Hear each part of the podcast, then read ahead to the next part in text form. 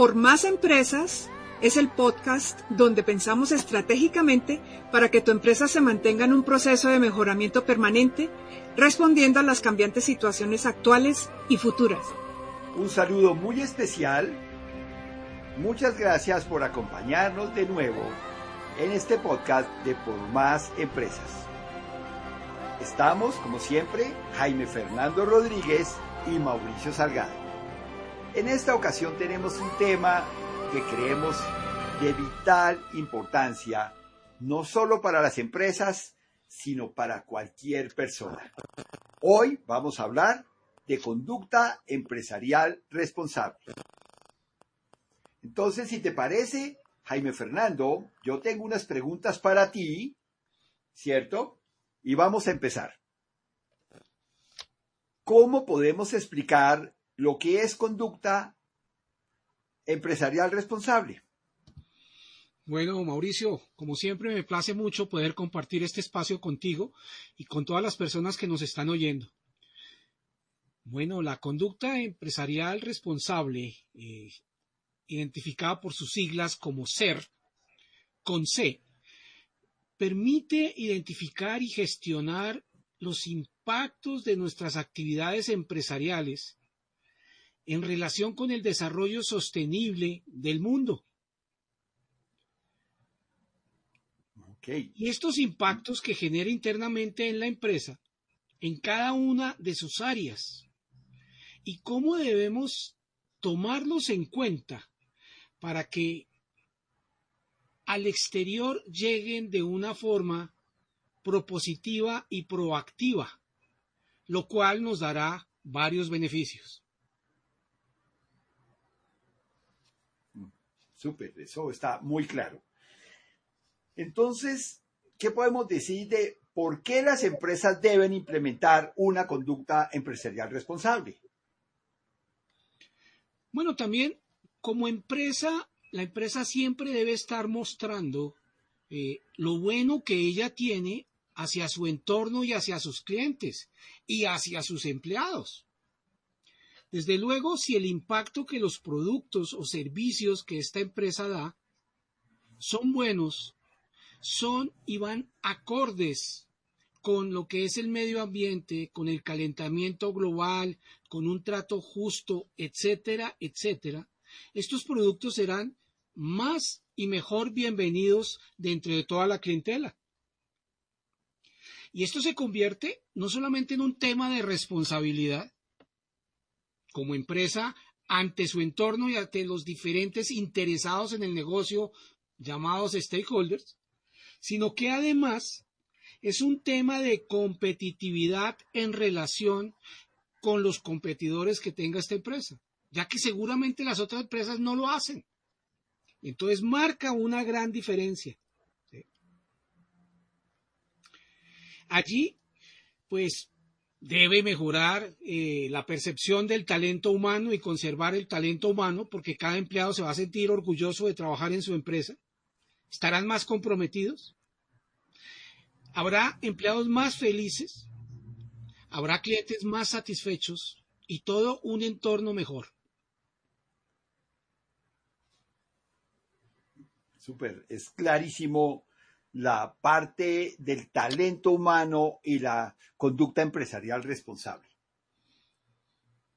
Así es, Mauricio. Yo quisiera, pues, a continuación, preguntarte a ti, eh, ¿qué opinas y qué representa para las personas en general, para los clientes, las empresas, eh, que observen la conducta empresarial responsable? ¿Cómo lo ves? Es, es, perfecto, porque tú bien lo dijiste, em, el talento humano se va a sentir mejor en una empresa que observe una conducta empresarial responsable. Pero muchas veces las personas dicen, no, pero yo qué tengo que ver con eso si por mi trabajo y mi forma de vida, yo pongamos soy una ama de casa, yo pues, yo a la hora la verdad no tengo mucho que ver con el tema del calentamiento global o de lo que yo escucho que en Bangladesh los niños trabajan en condiciones inhumanas, o que este producto ha utilizado, pongamos, químicos altamente contaminantes. Todo, todo eso uno puede pensar que no tiene nada que ver.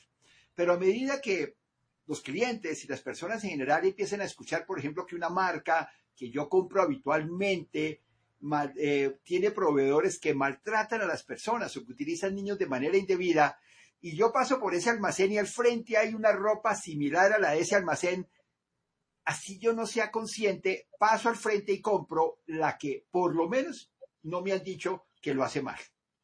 Hoy en día es una necesidad que las empresas se involucren en una conducta empresarial responsable. Y tal vez quiero hacer como una pequeña historia. En 1900, las empresas que no estaban en los procesos de industrialización rápidamente desaparecieron. Pensemos en los telares que empezaron en Inglaterra. Las empresas que hacían los tejidos a mano, pues rápidamente fueron desplazadas por las que utilizaron telares mecánicos. Cuando llegó Henry Ford, en ese momento, cuando él pensó en la producción en serie de automóviles, había muchísimas fábricas de carros que literalmente se hacían a mano. Muchos tenían excelente calidad, empezando por Rolls Royce o Bentley, ¿no? Excelente calidad. Pero al poco tiempo las empresas que no se habían metido en el tema de producción en serie habían desaparecido. Cuando llegamos a los años 90, se empezó a hablar del correo electrónico y del invento del Internet.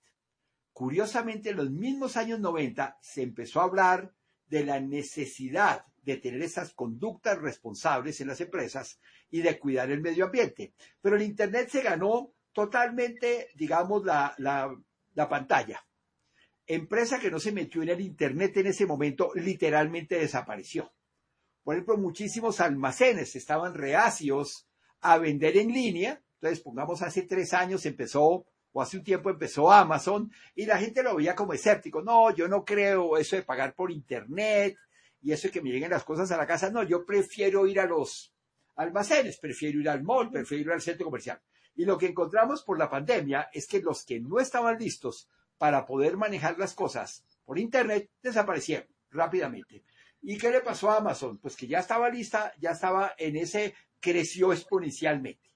Entonces, todavía hoy en día, uno podría decir que las empresas que no estén en Internet, no importa sus servicios, van a desaparecer. Pues míranos nosotros, estamos haciendo este podcast y estamos evidentemente utilizando todas las posibilidades del Internet y tenemos personas que nos están escuchando en España o personas que nos están escuchando en sitios tan lejos como Chile. Eso es, eh, esa es la magia del Internet. Pero hoy en día, hoy en día, una empresa que no esté pensando o ya no lo esté haciendo implementar una conducta empresarial responsable va a desaparecer.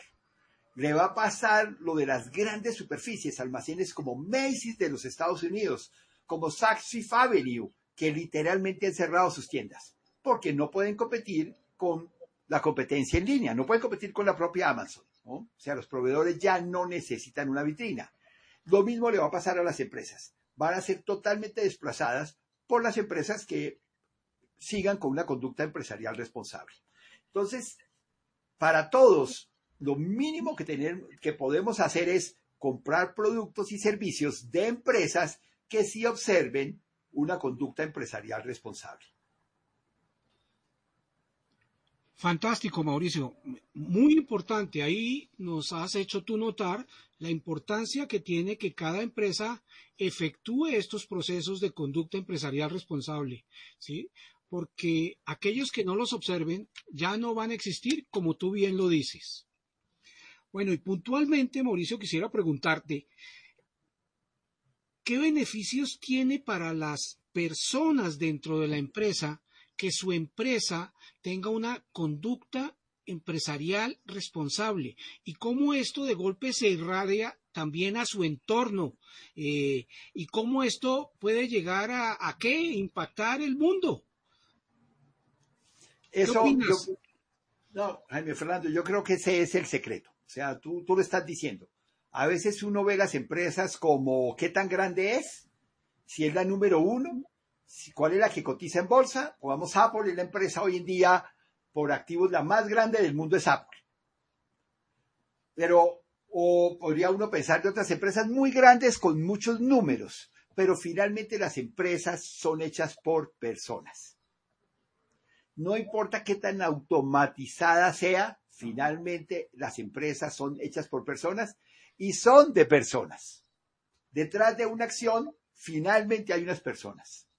Y vuelvo a insistir, o sea, la, si estamos en la ola de la responsabilidad social, estamos en la ola de la conducta empresarial responsable. Los que no se, no se suben en esa ola, tú lo dijiste bien, no van a sobrevivir.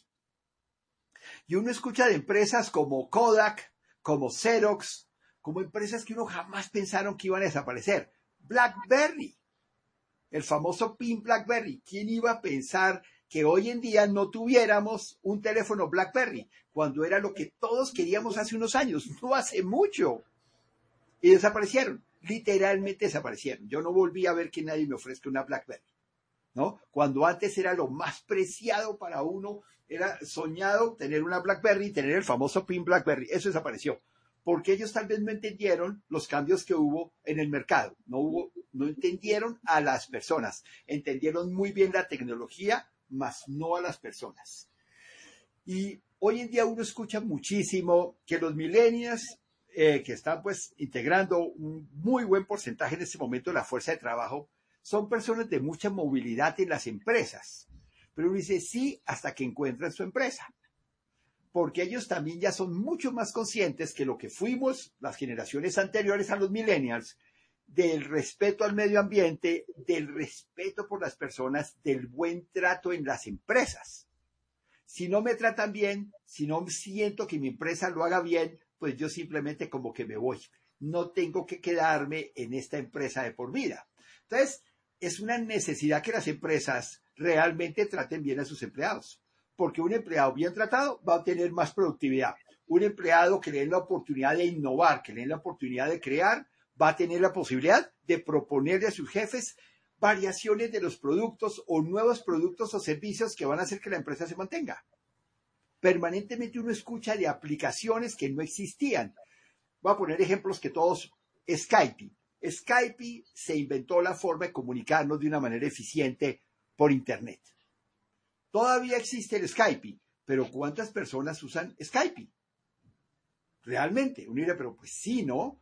En cambio, Zoom, por ejemplo, ahora con todo el tema de la pandemia, ha crecido terriblemente y obviamente programas como el de Google, como Meet.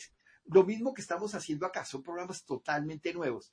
¿Qué ha pasado con estas empresas? Han entendido a las personas. Una empresa que no se siente con sus empleados, que no se preocupe porque ellos estén bien, que no se preocupe porque sus condiciones laborales económicas de trato sean correctas, simplemente los van a perder. Y si las personas se van, las empresas se desaparecen. Entonces, estar en el, en el cuento de la conducta empresarial responsable no es solo por poner un sellito en los productos. No, realmente si no se hace bien, si no se hace bien, las empresas van a desaparecer, porque el sellito no va a durar mucho. Uno como usuario, como empleado, se da cuenta de lo que está pasando. Y tal vez vale la pena aquí comentar, no sé si te parece que cometemos como la diferencia entre filantropía y una conducta empresarial responsable. Claro, claro, muy pertinente el caso. De golpe complementaría lo anteriormente dicho por ti, y es que eh, ya se va a volver indispensable y uno va a empezar a mirar eh, si la empresa y el producto que uno compra tiene una conducta empresarial, y eso se reflejará en un sello y en una clasificación que exista y decidirá inmediatamente cuál compra o no compra.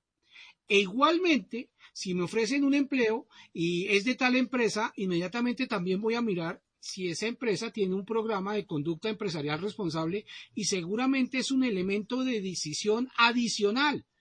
No solamente lo que le paguen, sino sabe uno que le están pagando de otra manera, en bienestar para sí mismo, para su ciudad, para su gente. Entonces, todos esos beneficios se van a empezar a valorar muchísimo. ¿Qué opinas? No, Fernando, totalmente de acuerdo. Mira, te cuento que recientemente en el supermercado estaba escogiendo un producto, lo voy a decir claramente, un jamón. Iba a comprar el jamón que siempre compro. Bueno, satisfecho, no tengo problemas con él. Y al lado vi uno que tenía exactamente el sello que tú decías. ¿no? Y de inmediato, la marca no la conocía, me llamó la atención el jamón. Lo vi, me pareció bien, visualmente bien, digámoslo así, porque de otra forma uno puede ver, probar ese jamón en ese sitio, y decidí traerlo solo por el sello que tenía de conducta empresarial responsable.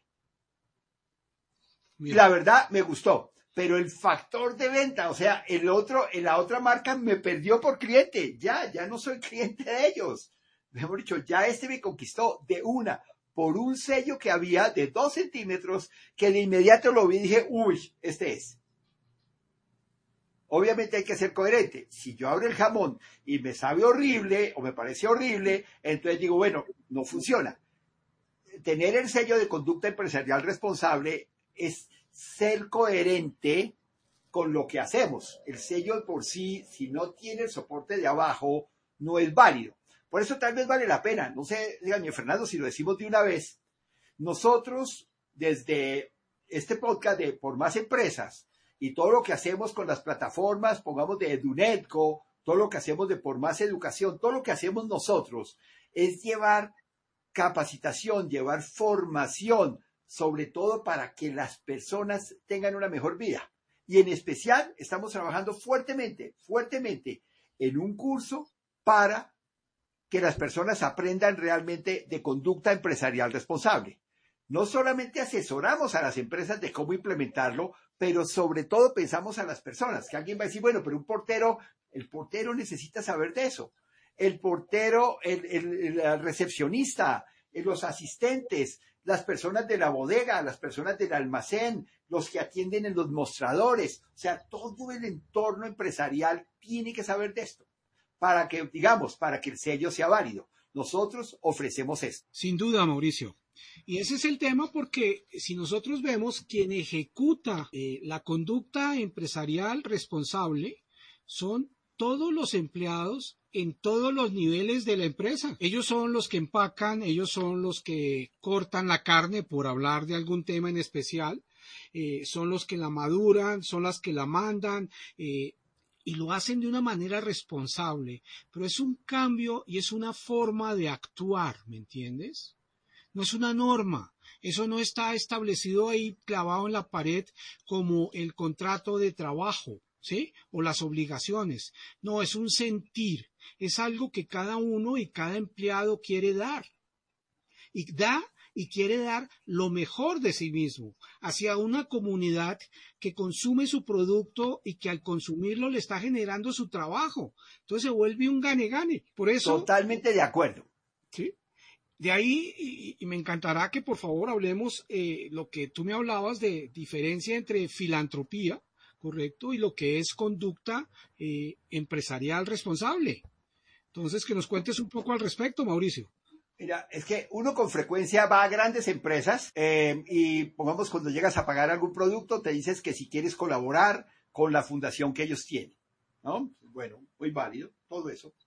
Pero entonces a veces llega y dice uno, hay que, tener muy claro si yo hago las cosas por filantropía o porque realmente tengo una conducta empresarial responsable.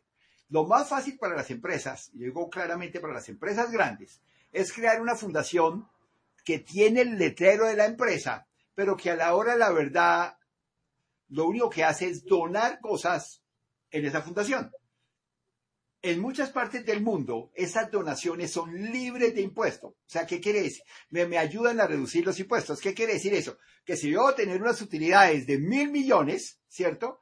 Entonces, perfectamente, si aparentemente dono 500 millones, aparezco ante el mundo como un beneficiario, como un benefactor de mucha gente, pero a la hora la verdad lo que estoy haciendo es dejar de pagar 500 millones de pesos en impuestos. Entonces, el que está realmente haciendo esa donación, digamos, es la oficina de impuestos de cada país.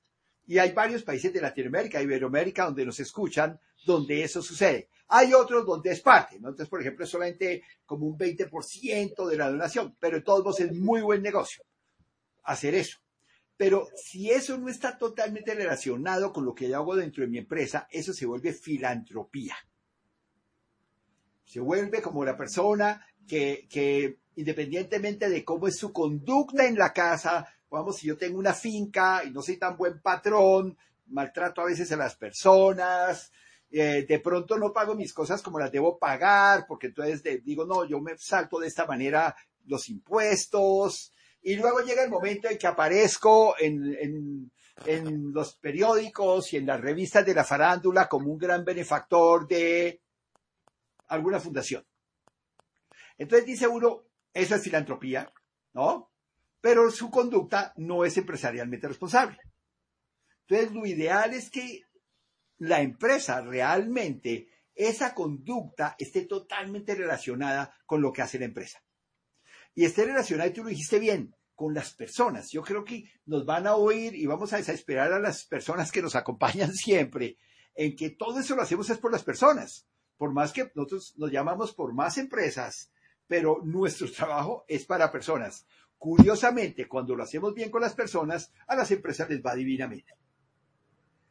A través de nuestra vida de trabajo y demás, hemos sido partícipes de muchísimos procesos de transformación. Por ejemplo, hubo procesos de transformación tecnológica, que fue cuando a las empresas les tocó saltar a tener los computadores y todo sistematizado, y ahora todos los archivos pasamos del papel a lo digital. Eso sonará ciencia ficción para los millennials, ¿no? Las personas de menos de 40 años. Pero realmente hubo procesos que costaron miles de millones que uno realmente ayudaba a las empresas a pasar al mundo de la tecnología, que todo el mundo tuviera una terminal, que hubieran redes entre las sucursales y la principal, todo eso. Eso fue un proyecto inmenso. Y lo voy a decir claramente, muchísimos fracasaron. Muchísimos de esos proyectos, la inversión fue inmensa y el impacto fue muy bajo. A través de los años fue funcionando, porque el trabajo se orientó hacia la inversión en tecnología, a tener los mejores computadores, las redes más rápidas, pero nunca se pensó el impacto que iba a tener en las personas que me cambiaron la forma de hacer mi trabajo a una forma que aparentemente era mejor, pero, pero ese mejor se veía era para la empresa, no para las personas.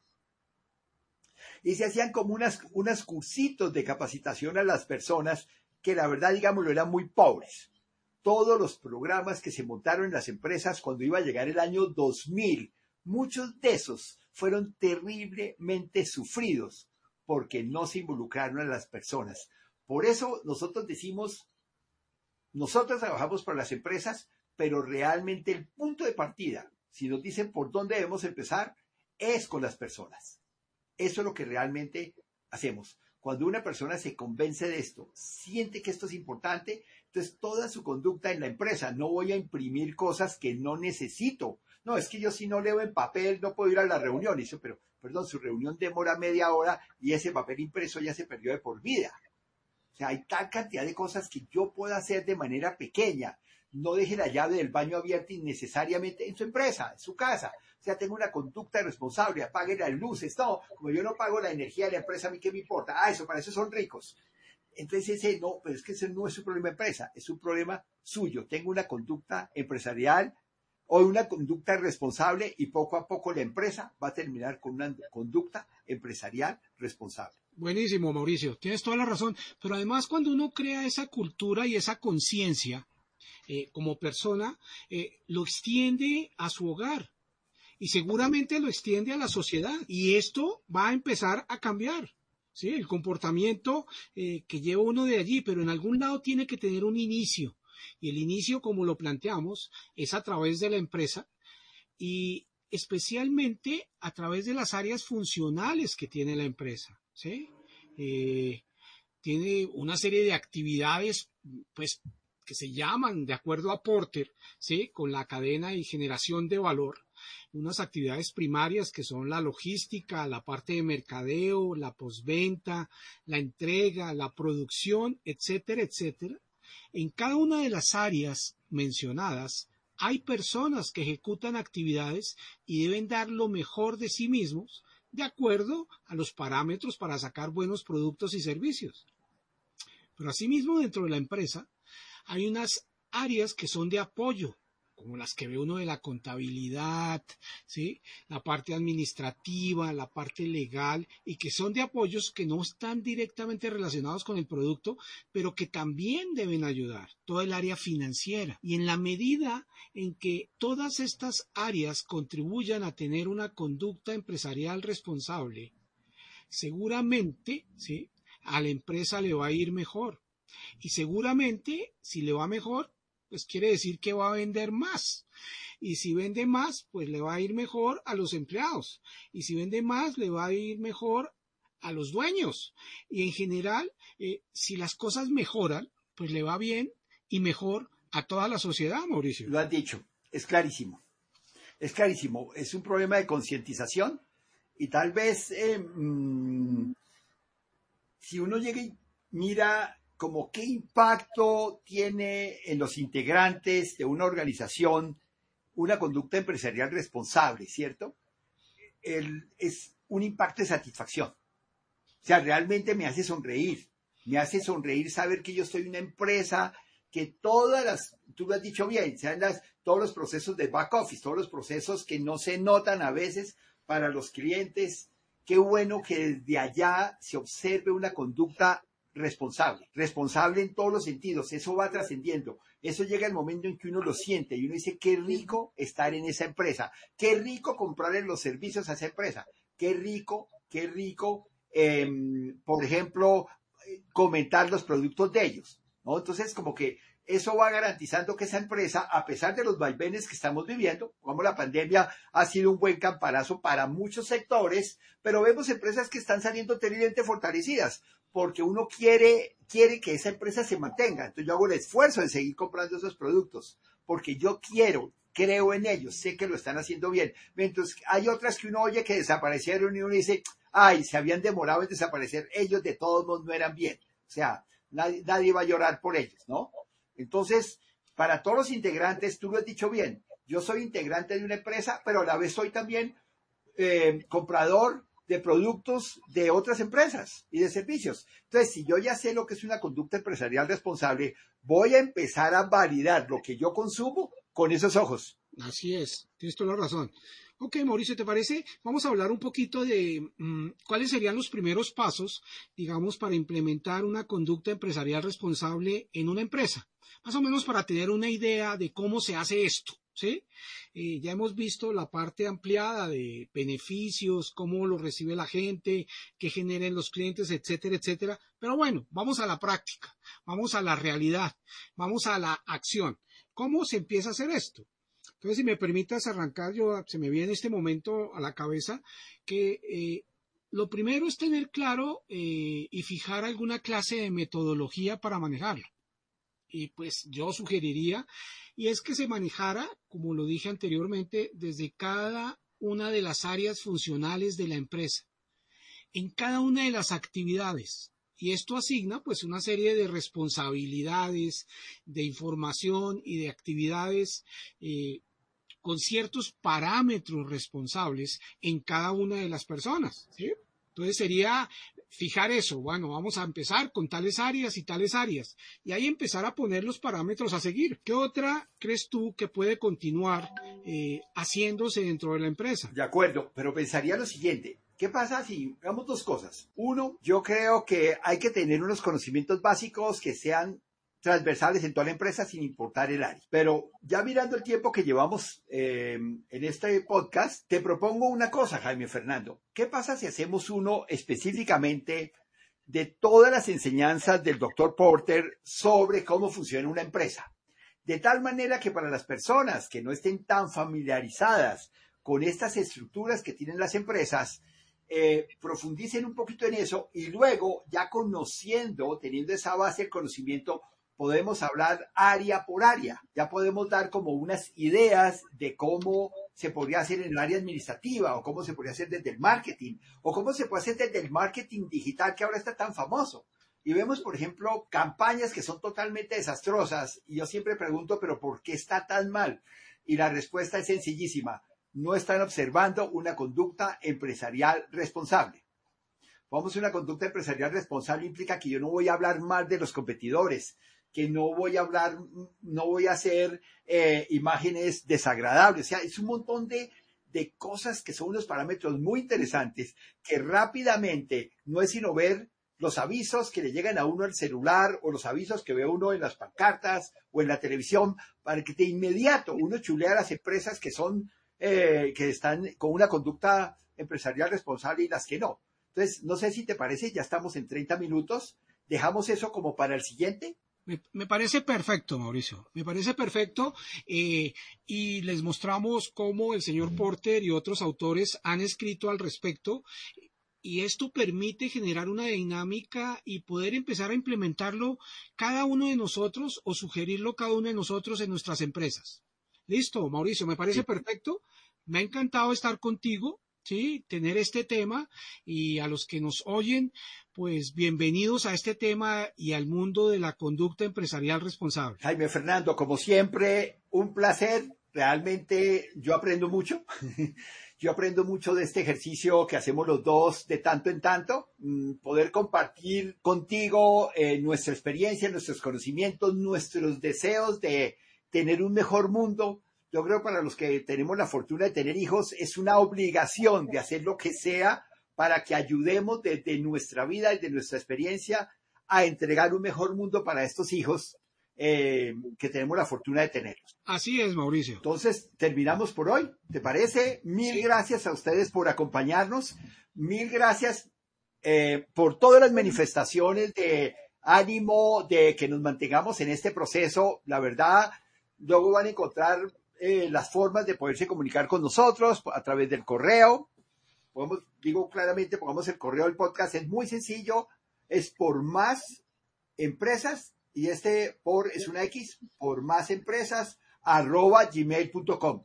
Pueden mandarnos ahí todas sus inquietudes, comentarios, que no están de acuerdo, temas que vale la pena que, que comentemos con Jaime Fernando, personas que digan yo quiero participar, ¿no? Esto no es solamente de los dos, esto es de todos los que estemos interesados en tener un mejor mundo. Así es. Un feliz día para todos.